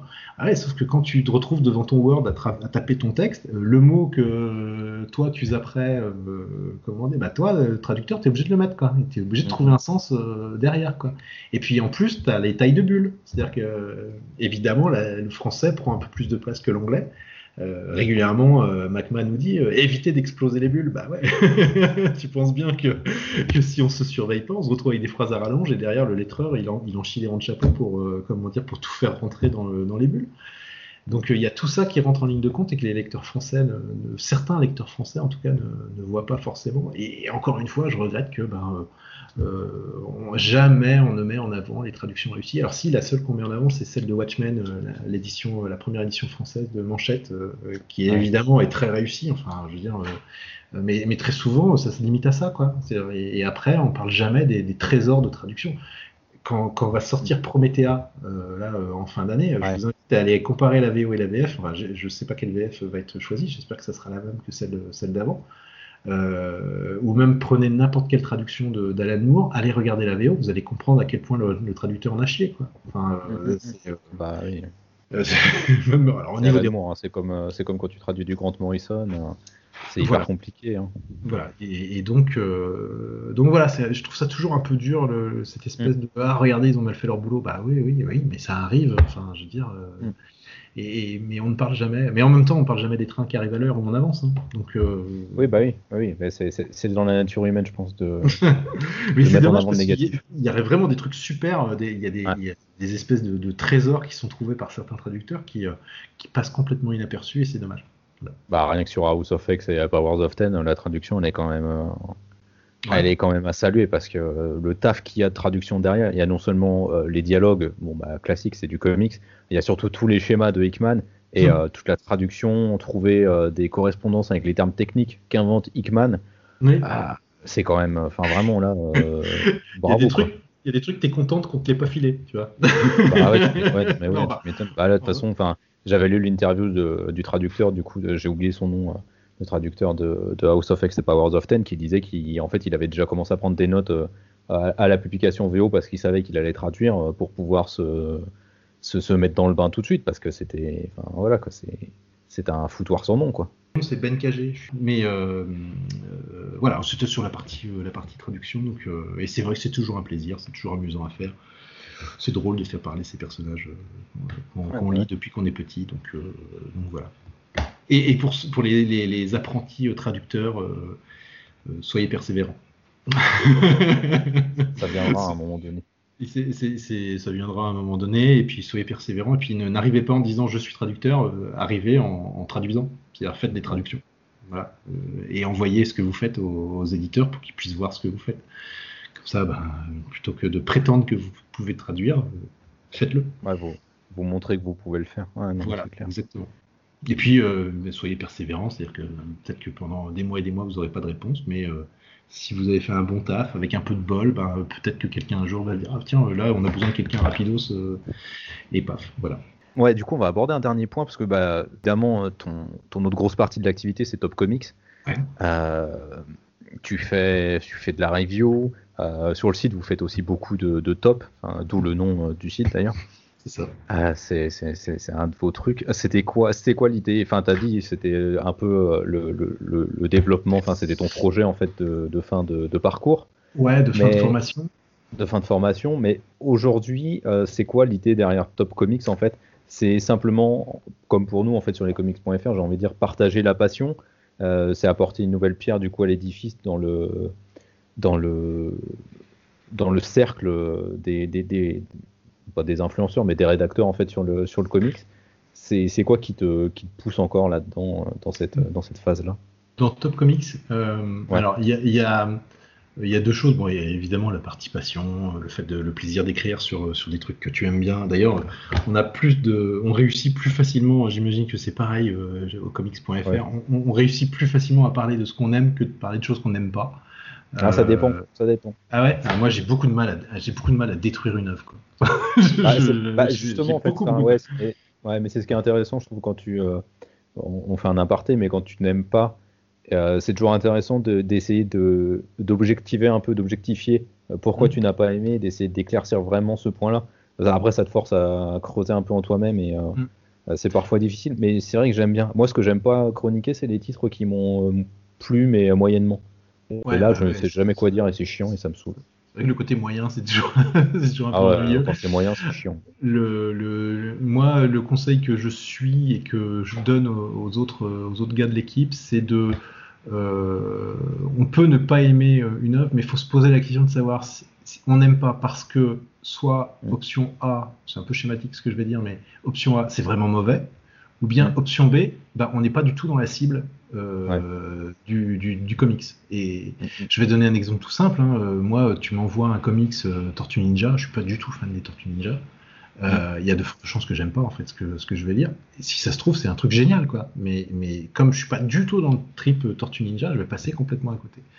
Donc, donc je dis parfois aux gars, si vous devez tailler un comics, vous pouvez dire que vous n'avez pas du tout aimé, etc., etc. Mais essayez à un moment donné de, prendre du recul et de vous dire et d'expliquer pour quel public ça peut être. Tu vois ce, mm. que, ce que je veux dire? Donc, euh, mm. euh, j'aime pas quand on est totalement des, articles complètement à charge où on va massacrer une œuvre. C'est un truc qui me qui me plaît pas beaucoup. Euh, d'ailleurs, on n'a pas dû le faire souvent sur, sur Top Comics. Bon, J'ai pas en tête d'exemple, ça a dû arriver évidemment, mais, euh, mais voilà. Pour répondre à ta question, euh, le, le, le, Top Comics, ce que je voulais, c'était ce que je, ce que je veux, c'est un, un, site qui est enfin des articles et un contenu qui est accessible en fait au, public néophyte ou, ou mm. à ces, ces, ces, ces, ados ou ces jeunes lecteurs qui, qui, viennent soit du cinéma, soit des jeux vidéo, soit des, euh, soit euh, parce qu'ils ont découvert les comics par hasard et qu'ils commencent. Euh, je me suis rendu compte qu'il y avait beaucoup de sites pointus, mais, mais dans lequel en fait les articles étaient très très très très velus et, étouffus. Je vais prendre un exemple tout bête, c'est le site de Bruce Tringal, Bruce Lee, qui, qui, produit des super articles. Mais, euh, mais je me dis, mais oh, un ado, euh, lire des lignes et des lignes et des lignes d'articles de, sur son téléphone portable ou sa tablette, mais enfin, il lira jamais jusqu'au bout, quoi. Enfin, tellement c'est mm. long, quoi. Et tellement c'est pointu, c'est réfléchi, et je me dis, mais. Euh, et donc, il y a un moment donné, je me suis dit, bah, finalement, dans le, dans le web français, il n'y avait pas forcément de site mm. qui proposait un truc relativement léger, pas trop long, digeste, euh, et je me suis dit pourquoi pas. Et puis ensuite, il y a eu cette histoire de top. Alors, c'était il y a à peu près trois ans. Euh, il y avait une espèce de. de les, tops, c'était pas bien. C'est le vilain petit canard, il faut pas le faire parce que c'est pas bien. Moi, je trouve que le, format, il est intéressant parce que, d'abord, un, le lecteur, il, ça le rassure un peu, c'est-à-dire il sait vers où il va. Par exemple, tu es dans un top 10, bah, tu sais qu'il y a 10 paragraphes, quoi. C'est-à-dire que tu sais que ça va pas te prendre, euh, tu vas pas, tu vas pas lire ce truc-là pendant 15 minutes, quoi, tu vois. Ensuite, c'est une lecture facile parce que ça permet une lecture transversale et de zapper en fait euh, assez rapidement le, certains items pour aller vers, vers l'item qui t'intéresse. Comme il n'y a pas une construction, euh, un enchaînement dans, le, dans la réflexion, ça permet d'aller assez rapidement à, à, un sujet et donc de, de fluidifier la lecture. Et, ça m'intéressait de travailler ce genre de, ce genre de choses et de prendre ce, type d'articles de, pas forcément très très aimés pour, euh, pour voir en fait si on n'avait pas moyen d'en faire quelque chose de qualitatif. Et euh, autant je trouve que moi, le boulot que je fais sur Top Comics, les tops que je peux faire, il y a certains dont je suis pas très fier et que je trouve pas, je trouve pas terrible parce que c'est trop simplifié, c'est trop voilà. Autant euh, certains gars de l'équipe, je pense notamment à JB, je pense à à Benwave, euh, je pense à Doop. Euh, ils font des trucs dans les tops qui sont, euh, qui sont parfois, je trouve ça un peu. Quand, je lis des, critiques sur Top Comics par rapport au fait qu'on fasse des tops, je trouve ça un peu dur parce que il y a vraiment des tops où, les, gars de l'équipe se sont fait chier à aller chercher les informations et à les présenter de manière facile et agréable à consulter. Alors oui, on n'est pas dans, une qualité rédactionnelle d'un journal ou de ce qu'on peut trouver sur euh, Bruce Lee, par exemple. J'aime bien, ce que je trouve sur, sur Bruce Lee, notamment. Euh, mais euh, mais il y a quand même énormément, pour certains, certains articles, JB ou les autres, ils ont, ils ont été cherchés, quoi. Hein. Je peux te dire que, ou même quand on lance un top, tu vois, le, pour, rien te, pour rien te cacher, on a fait des tops sur Galactus euh, ces derniers temps, parce que ça, nous est marré de travailler sur Galactus. et, et, à un moment donné, je dis en déconnant, on va faire le top de toutes les apparitions de Galactus à poil. Et, évidemment, c'est le genre de truc que tu fais en déconnant au sein de la rédaction. Et là, il y a JB qui commence à nous sortir des images. Ah tiens, il y a celle-là où il est nu, celle-là, euh, il est dans, le, dans la lumière, mais on voit clairement qu'il est à poil, elle compte. Et, et, tu dis, mais ces mecs sont fous. Ils sont capables d'aller trouver des trucs. Tu sors n'importe quelle connerie ou n'importe quel truc un peu hallucinant, ils seront capables d'aller, ils sont capables d'aller chercher, d'aller les trouver et de trouver des choses. Et euh, il y a aussi parfois un côté, euh, allez, prenons une idée à la con et voyons s'il y a moyen d'aller, s'il y a des, s'il y a des choses à aller chercher dans le, dans la culture comics. Et globalement, sur à peu près toutes les idées qu'on a pu sortir, on a tout le temps trouvé quelque chose, quoi. C'est-à-dire que c'est une culture qui est tellement riche que ce soit dans le mainstream ou dans le dans le dans l'indé, il y a toujours des choses qui correspondent à tiens euh, si on faisait un top des persos schizophrènes, eh ben tiens boum.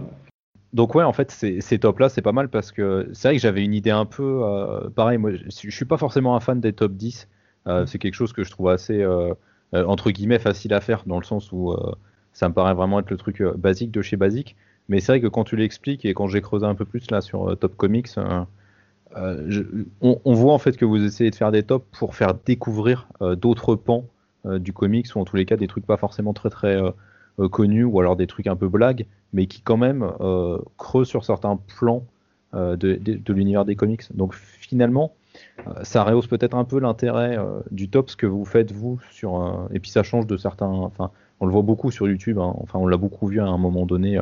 le top de machin, le top de ci, le top de truc. Et c'est parfois un peu gavant. Et c'est vrai que là, sur Top Comics, vous essayez de proposer quand même une alternative. donc je trouve ça intéressant quand même. Bah, c'est ce qu'on essaye de faire. On, se met, parfois on se lance quelques défis, euh, genre ah, tiens, euh, tu vois, j'ai fait un truc sur les prisons. Bon alors, c'est mm. quoi les prisons les plus connues là de, l'univers des comics? Et puis alors du coup, bah, parfois on trouve des trucs euh, que qu'on avait complètement oubliés. Et tu as raison, c'est l'un des objectifs, c'est aussi de parfois de remettre en avant certaines certaines certains pans, de peut-être pas des pans, mais certaines parties ou, des, des, comics qui sont un peu oubliés ou ou auxquels les lecteurs n'ont pas forcément fait gaffe et dire bah tiens, hey, tiens là vous avez peut-être aussi un truc à creuser que vous avez peut-être jamais rencontré, etc., etc. Ou que vous n'avez peut-être jamais lu. Euh, tu vois, j'ai fait un top dernièrement sur les mutants euh, puissants et oubliés. Et ben, euh, je suis persuadé qu'il y a des lecteurs de, des X-Men ou de toute la, tout l'univers mutant de Marvel, et ils vont piocher dedans. Il y a des trucs qui vont halluciner, quoi. Enfin, qu'ils n'étaient même pas au courant que ça, puisse exister dans le, que ça ait pu exister par le passé. Donc, euh, bah oui, on subit cette image euh, de. Euh, parfois, on dit qu'on est putaclic. Alors bon, il faut savoir que les titres, c'est moi qui titre les articles. Alors le côté putaclic, c'est entièrement moi. Engueulez-moi. C'est pas les rédacteurs, les pauvres, ils y peuvent rien.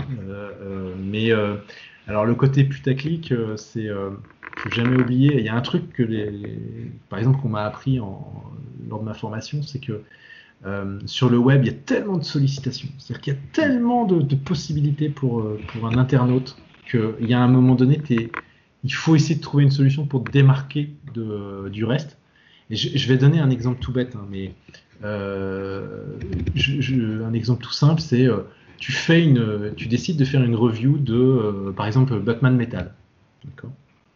Et eh ben, si tu fais un titre critique Batman Metal tome 1, eh ben, tu vas avoir des lecteurs évidemment, mais, mais tu en auras beaucoup moins que si tu fais euh, 7 nouveaux Batman jamais vus dans l'histoire de DC Comics. Voilà. je dis 7, euh, c'est euh, les, Batman du, multivers noir, etc. Mm. Et, on a testé, hein, on a fait des, essais, et effectivement, dès que tu commences à proposer des titres euh, avec des mots-clés, avec certains mots-clés, etc., tu fais tout de suite beaucoup plus de lecteurs que un classique critique du tome 1 de Batman Metal. Bah c'est malheureux, mais euh, voilà. Alors parfois, oui, j'ai peut-être poussé le curseur un peu loin. On essaye de trouver la bonne, la bonne, comment dire, la bonne dose, le, bon, le bon dosage. après, après, il y a un truc qui est toujours rigolo, c'est que il y, a, certains, certains internautes qui nous reprochent de, de faire que des tops. Et ce à quoi je réponds toujours, ben oui, mais euh, on publie un top tous les soirs, mais on publie aussi une review tous les, tous les matins. Donc euh, mm. si vous résumez Top Comics au top, c'est que vous lisez la moitié du site internet. Lisez le reste aussi, quoi. Enfin, euh, et puis si ça vous plaît pas, ne lisez pas et lisez les reviews. Enfin, on essaye de proposer le, matin dans les reviews des trucs un peu plus pour les lecteurs. Et puis le soir, des, articles qui sont un peu plus légers, même si de temps en temps, parfois, se cachent des trucs un peu plus, un peu plus costauds, un peu plus compliqués. Et puis, euh, le, les, les, gars de la rédaction pourront te dire, il y a un truc qui est marrant, c'est que euh, je leur dis tout le temps, écrivez sur ce que vous avez envie. C'est-à-dire que je leur dis, euh, vous faites pas suer avec, avec le nombre de vues, l'audience, etc., etc. Ça, c'est mon boulot. Moi, je me débrouille pour essayer de, de comment dire, d'attirer des lecteurs. Vous faites des trucs qui vous plaisent. Et, et au début, je pense qu'au début, ils n'ont pas dû me croire. Et puis, de, temps en temps, ils proposent des choses. Euh, je sais plus, euh, il y avait euh, JB qui avait proposé un truc sur Malibu Comics, par exemple, qui est un éditeur totalement oublié, enfin une, ligne totalement oubliée. On l'a sorti, et ben c'est, ça a bien fonctionné. Et jamais j'ai dit, en fait, j'ai jamais dit non à un rédacteur. Pour, je lui ai jamais dit ah non tu fais pas là ton truc tu vois dernièrement il y, a, le même JB a fait un truc sur Lady Rawhide le, une sorte de bad girl de l'univers de Zorro euh, bon bah évidemment, euh, quand tu vois le truc arriver, tu te dis bon alors ça va pas être facile à ça va pas être facile à vendre auprès des auprès des amateurs de Batman ou autres. En plus c'est un peu genre la, bad girl années 90, euh, Toussaint dehors et tout. Bon on va se faire traiter de sexiste. L'article est vachement bien et il fait découvrir un personnage à des, lecteurs qui peut qui savent pas ce que c'est, enfin qui connaissent pas. Et, et, finalement ça fonctionne plutôt bien. Ça finit par trouver son par trouver son public. Donc bon bah voilà, vous savez, ça fait, ça fait maintenant trois ans. Maintenant, je suis un peu habitué aux critiques sur, sur Top Comics. Un jour, il y a un, gars dans une convention, il arrive vers moi, il me fait Ouais, de toute façon, Top Comics, c'est le truc de Topito, là. Je lui dis Oui, oui merci, mais c'est la moitié du site. Ah bon? Bah oui, on fait des reviews aussi, mais il faut le lire le matin. Et, comme je dis souvent, bah ouais, mais si vous si vous cliquez sur le top des 25 des 25 nénettes Marvel les plus sexy, eh ben, posez-vous des questions. Pourquoi vous avez cliqué sur celui-là et pas sur l'article juste au-dessus d'une review d'un comics indépendant? Ouais. Aussi. Donc. Euh, c'est ouais, c'est toujours le truc, hein, c'est toujours l'équilibre à, trouver aussi hein, entre ce que tu ce que tu ce que tu promeus, ce que tu euh, publies, ce que tu proposes. Et puis oui, effectivement, il y a les gens aussi sur ce sur quoi ils cliquent. Hein. C'est leur clic aussi qui influence énormément le les résultats qui sont affichés derrière. Les chiffres d'audience, moi je les ai. Euh, les, sites, les, articles les plus lus, c'est quoi? C'est les personnages les plus forts, c'est les personnages les plus sexy. Voilà. Ouais, bah oui, c'est étonnant. Tout le monde, tout le monde vient, tout le monde va faire. Euh, ah mais non, euh, moi ce que je veux, c'est des articles sur des comics indépendants que personne ne non, en fait, non, mais ça, c'est pas vrai. c'est pas vrai. Enfin, je veux dire, moi, les mecs qui me disent ça, je, bah oui, probablement qu'ils viennent lire, mais, mais, mais la plupart des gens, c'est pas ça qu'ils attendent. D'ailleurs, c'est ah intéressant d'être, dans les coulisses parce que il y a ce qu'on imagine être le marché et enfin, une partie du marché, parce que c'est quelque part l'audience d'un site web, c'est, euh, une espèce de reflet du marché. Il y a ce qu'on imagine en tant que lecteur et finalement ce qui la réalité concrète quoi c'est-à-dire de, mm. se rendre compte que bah, tu fais une, chronique d'un tu fais une chronique de, d'un X-Men, tu vas faire, je prends un exemple euh, sur un X-Men, on a fait 20 000 vues sur, sur, une, chronique d'un X-Men. Le dernier, euh, le dernier X-Men avant, le, avant le, la relance de, de Hickman. Ouais. Le dernier, le dernier softcover, voilà, il a fait 20 000 vues. Euh, à côté de ça, tu as un bouquin de chez Bliss, euh, Bliss Edition euh, qui sort, et ben on le sort dans la même semaine, et ben ça va faire quoi? Ça va faire 500, 700 vues. Et après, on va venir me dire, ah bah oui, mais les X-Men, c'est du mainstream, nous on préfère de l'indé. Bah ouais, mais concrètement dans les chiffres, non, le public il préfère pas l'indé, le public il préfère mm. le mainstream. Bon, bah donc il en faut tout, il en faut pour tout le monde, bah, on essaye d'en proposer pour tout le monde. Ouais, mais c'est comme tout en fait. Hein. Je pense qu'il faut essayer d'en proposer un maximum pour plaire à un maximum de gens.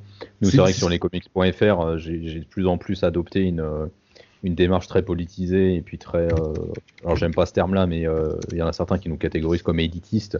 Mais ah parce que oui, on aime, on aime, analyser les choses, on aime aller au, fond ah de ce que proposent les comics, mais en même temps parce qu'on on pense aussi qu'il en faut pour tout le monde en fait. Et que bah, vous, vous proposez des choses qui sont accessibles à tout le monde. Il y a plein de sites qui le font, Enfin, il y a plein de sites. Il y a des sites qui le font. Euh, nous, on n'a pas envie de faire ça en fait. Et ça a jamais été notre. Euh, je pense que même Matt, euh, quand il a quand il a fait le site, ça a jamais été fondamentalement sa, son objectif derrière quoi. Mmh, tout à fait. voilà, je pense qu'il je pense qu'il en faut pour tout le monde. Ouais. Puis globalement, ce qui est chouette, je trouve, dans le, dans la, sur la plupart des, sites, hein, je parle des sites internet, hein, je parle pas de, de ce qu'il y a en plus, YouTube, etc. Globalement, je trouve qu'il y a quand même une qualité de de rédaction. Euh, globalement, les gros sites sont euh, les comics.fr, euh, bon, Feu, Feu Comics, Comics Blog, mm. Bruce Tringal, etc., etc., Il y a une qualité d'écriture. De, évidemment, c'est du travail bénévole, donc il y a un moment donné, ça s'en ressent aussi, mais, mais globalement, c'est quand même vachement bien. Enfin, l'internaute est quand même bien, l'internaute français dans ce domaine-là est quand même vachement bien servi. Quoi ah bah c'est sûr que comparé à l'internaute euh, américain, il est, il, est bien servi, ouais, ça c'est Ouais, ouais, voilà. Donc euh, et puis euh, oui, oui, bah une recherche de, qualité. nous, par exemple, tu vois, pas plus tard que ce matin, on a, j'ai titré sur Batman créature de la nuit. Est-ce que c'est pas le meilleur Batman de, de l'année? Et eh ben clairement, on prend position. C'est-à-dire que ben, le, le, le, White Knight là qui va sortir, bon bah non quoi. Enfin, nous, c'est et là, pour l'ensemble de la rédaction, on est à peu près tous d'accord. Bah non, le White Knight de. J'ai oublié son le nom. Il est tard aussi. De Sean Murphy. Sean Murphy, voilà. Euh, bah non, non, même le, premier tome qui avait sorti, non, c'est pas terrible. Quoi. Enfin, donc, euh, et, donc, du coup, on se positionne. On dit, bah voilà, nous, on préfère euh, Kurt Busiek et, et John Paul Leon parce que leur proposition, elle est originale, c'est hyper mm. quali, il y a plusieurs niveaux de lecture s'il y a un Batman intéressant, vraiment super intéressant, non, ça c'est pas Joker War, qui a, qui a ses qualités. Ouais, enfin, bon, je suis en train de, finir de le lire, ça a ses qualités, mais. Oui, Mais, mais, mais, voilà, enfin, on n'est plus dans on n'est pas dans le même niveau quoi de. Mm. de, de, comics. Mais, mais en même temps, c'est pas mal aussi qu'il y ait des trucs qui soient très mainstream, très. Il y, a, y, a aussi une partie plaisir coupable. Enfin, moi, il y a des fois, j'aime bien lire des trucs débiles parce que ça me, ça me fait plaisir. Voilà. Je, donc, je, je, pense. Enfin, en, dehors de, en dehors de mes autres passions, j'ai une autre passion, c'est j'adore le cinéma italien des années 70, le cinéma d'épouvante italien des années 70, c'est-à-dire que le, les giallo, etc., etc. Bon, bah, pour la plupart de ce genre de films, je sais très bien que c'est nul. Hein. Enfin, je veux dire, j'en ai, mais non, mais enfin, pour certains que je vois, c'est franchement à chier. Mais, mais, ça me fait marrer de les regarder et ça me plaît. Mais par contre, j'ai pas de euh, euh, je, je, me leurre pas sur ce que je suis en train de regarder. Tu vois, oui, tu sais ce que tu es en train de regarder, tu sais, mais ça ce que tu es en train de consommer en fait. Voilà, mais à côté, ça m'empêche pas de regarder d'autres films beaucoup plus qualitatifs qui me plaisent. Mm.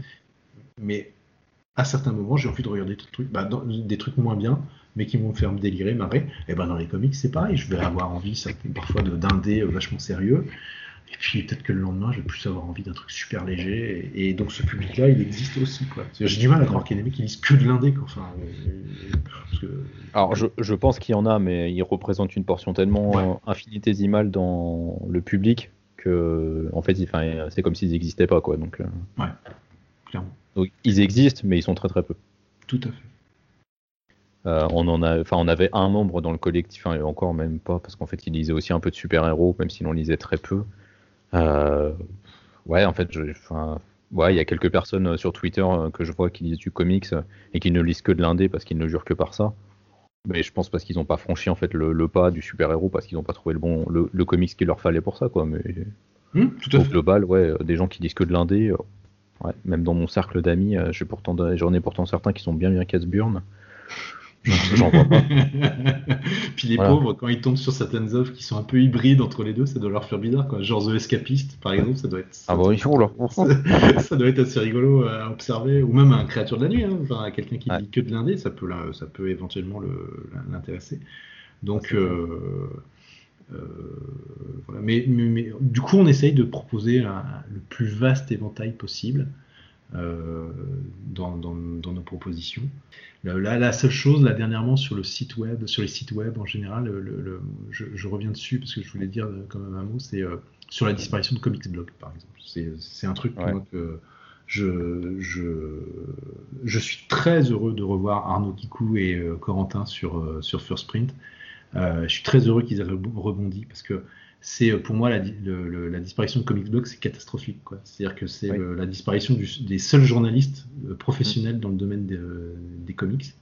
Euh, alors du coup, il va y avoir, j'entends déjà les gars du fond qui sont en train de dire ah ouais machin élitiste et tout. non, mais journaliste ça veut pas dire être élitiste, mais c'est juste que bah moi j'ai envie. C'est d'abord c'est ouais c'est juste une profession et puis ensuite euh, quand euh, France Inter ou euh, un média a besoin d'un intervenant pour parler de, comics et de culture comics, bah, je préfère que ces grands médias-là fassent appel à des professionnels qui savent de quoi ils causent, capables de prendre du recul, plutôt que d'aller trouver le premier Tintin ou le premier YouTuber venu qui va, qui va raconter des conneries grosses comme lui. Quoi. Sans blaguer. Donc, euh, donc euh, c'est vraiment ça. moi, je suis content de les voir revenir et, je me dis bon, voilà, au moins, que ce soit eux, que ce soit des, des euh, comment dire, des, des, essayistes. Enfin, je pense notamment à Xavier Fournier, je pense à des, personnes comme Jean-Paul Jeannequin, etc., etc. Heureusement qu'ils sont là, parce que sinon, si, si, toutes ces personnes-là ne sont plus là, bah, en fait, les grands médias, ils vont, ils vont, ils vont aller chercher des cosplayers et ils vont aller chercher des youtubeurs, quoi. Si c'est pour se retrouver avec des mecs. Ouais, ils vont aller chercher des gens qui, qui, qui, finalement savent très très peu de quoi ils parlent. Quoi. Donc, voilà. Donc euh, au moins, là, euh, bah oui, euh, après, je, Arnaud Kikou et Corentin, ils ont comme tout le monde leurs défauts. Bon, voilà, moi aussi j'en ai, Thomas, voilà, tout le monde en a. Mais par contre, bah, ils savent de quoi ils causent. Quoi. Et puis ils sont capables de prendre du recul, de mettre en relation certaines, certaines choses. Ils sont capables de trier de l'information, ce qui n'est pas le cas de tous les sites web. Hein, ouais, c'est clair. Donc voilà, des sites genre Combini ou autres qui sont quand même capables d'aller de recopier des conneries de, de sites, de, de, gros sites américains. Euh, bon bah eux, euh, l'équipe de Comics Blog, ils étaient capables de le faire et ils le faisaient bien. En plus, bah, ils, avaient, une éthique en fait, euh, c'était surtout ça. Voilà. Puis bon, avec des valeurs que moi je partageais personnellement. Donc voilà. Donc ce qui leur a valu d'ailleurs de se friter de temps en temps avec certains, mais bon, voilà. Ah bah oui, mais, mais tu sais bien que il faut pas parler de politique. Bah non, parce que les comics, ça n'a jamais parlé de politique, voyons. Évidemment. Ça n'a pas du tout été écrit par des juifs, euh, pas du tout. Je Non, mais non, même euh, Action Comics, le premier, il parle jamais de politique avec cette femme. Mais pas du tout. Enfin, Mais pas du jamais. tout, monsieur. Enfin, Pas du tout. mais non, pas du mais tout. Ces gens qui viennent pourrir ce média qui était pur. Ah. Voilà, je- je- Ah là là, saloperie. Bref. Saloperie de femmes avec leur euh, saloperie d'arabe. Ah mon dieu. Alors, je- Ah. j'espère que personne n'extraira cette. J'espère aussi, parce que évidemment, je ne le pense pas du tout. Mon amour pour Miss Marvel le prouve suffisamment, je pense. Donc, euh, donc euh, Non, voilà. non, c'est très très bien qu'il y ait de la diversité euh, dans les comics aujourd'hui. et Heureusement qu'il y en a, parce que on se ferait un peu chier, je pense. Ouais, et, et en même temps, c'est bien aussi qu'il y ait des trucs totalement débiles. Euh, Ouais, Ravi- ouais, ouais, mais fait, euh, voilà, euh, du Youngblood, du, euh, enfin, je dis du Youngblood, du, du Rob Liefeld, etc., etc. C'est, c'est, bi- c'est bien que tout ça existe en fait. Bah, c'est c'est ce qu'on dit, et je pense que ce sera le mot de la fin, mais il- ouais, il en, il en faut pour tous les goûts, quoi. Enfin, vraiment, c'est Exactement. Continuer. c'est ça le plus important. Et puis euh, bon, le, je pense que la période, je veux pas jouer l'oiseau de mauvais augure, mais je pense que la période qui va arriver là, qui est peut-être même déjà sur nous, je pense notamment aux éditeurs. euh, Mm. Lisez des comics quoi. Enfin, euh, enfin, quand je dis lisez des comics, achetez des comics quoi. Enfin, Ouais, les, comics. les- les éditeurs vont avoir besoin de comment dire que, que les lecteurs soient là. Et quand je parle des Ouais. éditeurs, euh, évidemment, je parle de Panini et d'Urban parce que eux aussi vont avoir besoin de, ça va aussi les impacter euh, d'une manière ou d'une autre. Mm. hein. Euh, mais mais les, les petits éditeurs et c'est pas péjoratif quand je dis ça, hein, c'est des éditeurs qui ont moins de moyens, qui ont des petits moyens Mm. par rapport aux gros. Euh, je pense à Bliss Edition, à Delirium, euh, à Weta, enfin Weta Vestron, euh, etc. Putain, achetez-leur des comics quoi, parce que parce que sinon parce que sinon ils vont crever et, et après il restera juste les deux gros. Et après, tout le monde sera en train de pigner parce que, ah bah oui, mais bon, les Tortues Ninja, euh, on les a plus en français. Bah ouais, les mecs, t'étais où quand il fallait les acheter? Enfin, euh, Ouais, c'est ça. Je pense que c'est important de soutenir les éditeurs là dans la période actuelle. C'est important de défendre les libraires aussi, euh, notamment les libraires indépendants. ouais, Euh, de pas aller sur Amazon, euh, de pas, enfin même si la Fnac est français, de pas aller trop sur la Fnac, mais vraiment, enfin, on a des sites français comme Excalibur Comics qui font du, qui sont indépendants, qui font du comics VF. On en a d'autres des sites internet. on a des libraires indépendants. Euh, Il y en a, il y en- beaucoup aujourd'hui. Euh, allez là-dedans, quoi. C'est, Ouais. eux les lieux de, de conseil, quoi. Le comportement des lecteurs, plus que jamais, va, va, va jouer énormément. Euh, donc, euh, donc, et pensez, euh, oui, pensez aussi aux petits, aux petits éditeurs qui bah, vous apportent aussi énormément de diversité et énormément de titres qui jamais ne sortiraient sinon chez- sur- ni chez Urban, ni chez Glénat, ni, ni chez Panini. Quoi. Donc, euh, Ah bah c'est non, mais c'est clair. et puis un peu de positif, pas de posi- ouais, je, vais, je vais inventer un terme, mais euh, un peu de positivisme, ça n'existe pas. Il est tard, pardon. Alors si, ça- Mais- ça, ça existe, mais pas dans le sens où tu le. pas dans le sens, voilà. Alors donc c'est pas ça, on va oublier. Euh, Un mais, peu de euh, positivité. euh. mais- ouais, de, ouais, ouais, et ben voilà, un peu de positivité, c'est-à-dire euh, mettez en avant les trucs que vous aimez et puis euh, défoncez pas, enfin. Ne, ne mettez pas forcément en avant les trucs mauvais, quoi. Mettez en avant les trucs qui sont bien. Voilà, ça me paraît. euh, je pense qu'on en a tous besoin, quoi. Ah oui, oui, je pense. ouais. voilà. Donc, euh, surtout qu'en plus, on a une production qui est assez, euh, assez, euh, assez énorme. Moi, personnellement, je, ne peux plus suivre tout ce qui sort. Tellement, tellement. Bon, je pense qu'on en est tous là, malheureusement. Voilà. Donc, euh, alors, euh, mais, mais vraiment, enfin, je suis vraiment obligé de faire des choix chaque mois. euh, Ouais. euh, bon, voilà. Donc, euh, mais, mais essayez quand même de garder un peu de sous pour les, pour les petits éditeurs. bien. Ouais, non, mais je pense qu'ils en, ils en ont besoin, c'est, vraiment important. Je pense que on va, on va, en- on va terminer par là, mais clairement, on oui, a besoin, ils ont besoin d'être soutenus. Écoute, euh, Stéphane, ça a été un, un vrai plaisir d'échanger avec toi. Eh ben, Euh, écoute, c'était J'espère que, bah, cool, très très bien. Euh, J'espère que les auditeurs et les auditrices euh, ont apprécié aussi l'épisode. Donc euh, évidemment, on te retrouve bah, principalement sur Top Comics. Et puis on te retrouve également donc, dans les traductions pour les collections de chez Hachette. Voilà. Et puis, euh, et puis bah, voilà, bah, on te souhaite bon courage pour, pour les traductions que tu as à faire. Ah bah oui, là, je, je, pour rien te cacher, j'ai entamé aujourd'hui un gros gros truc.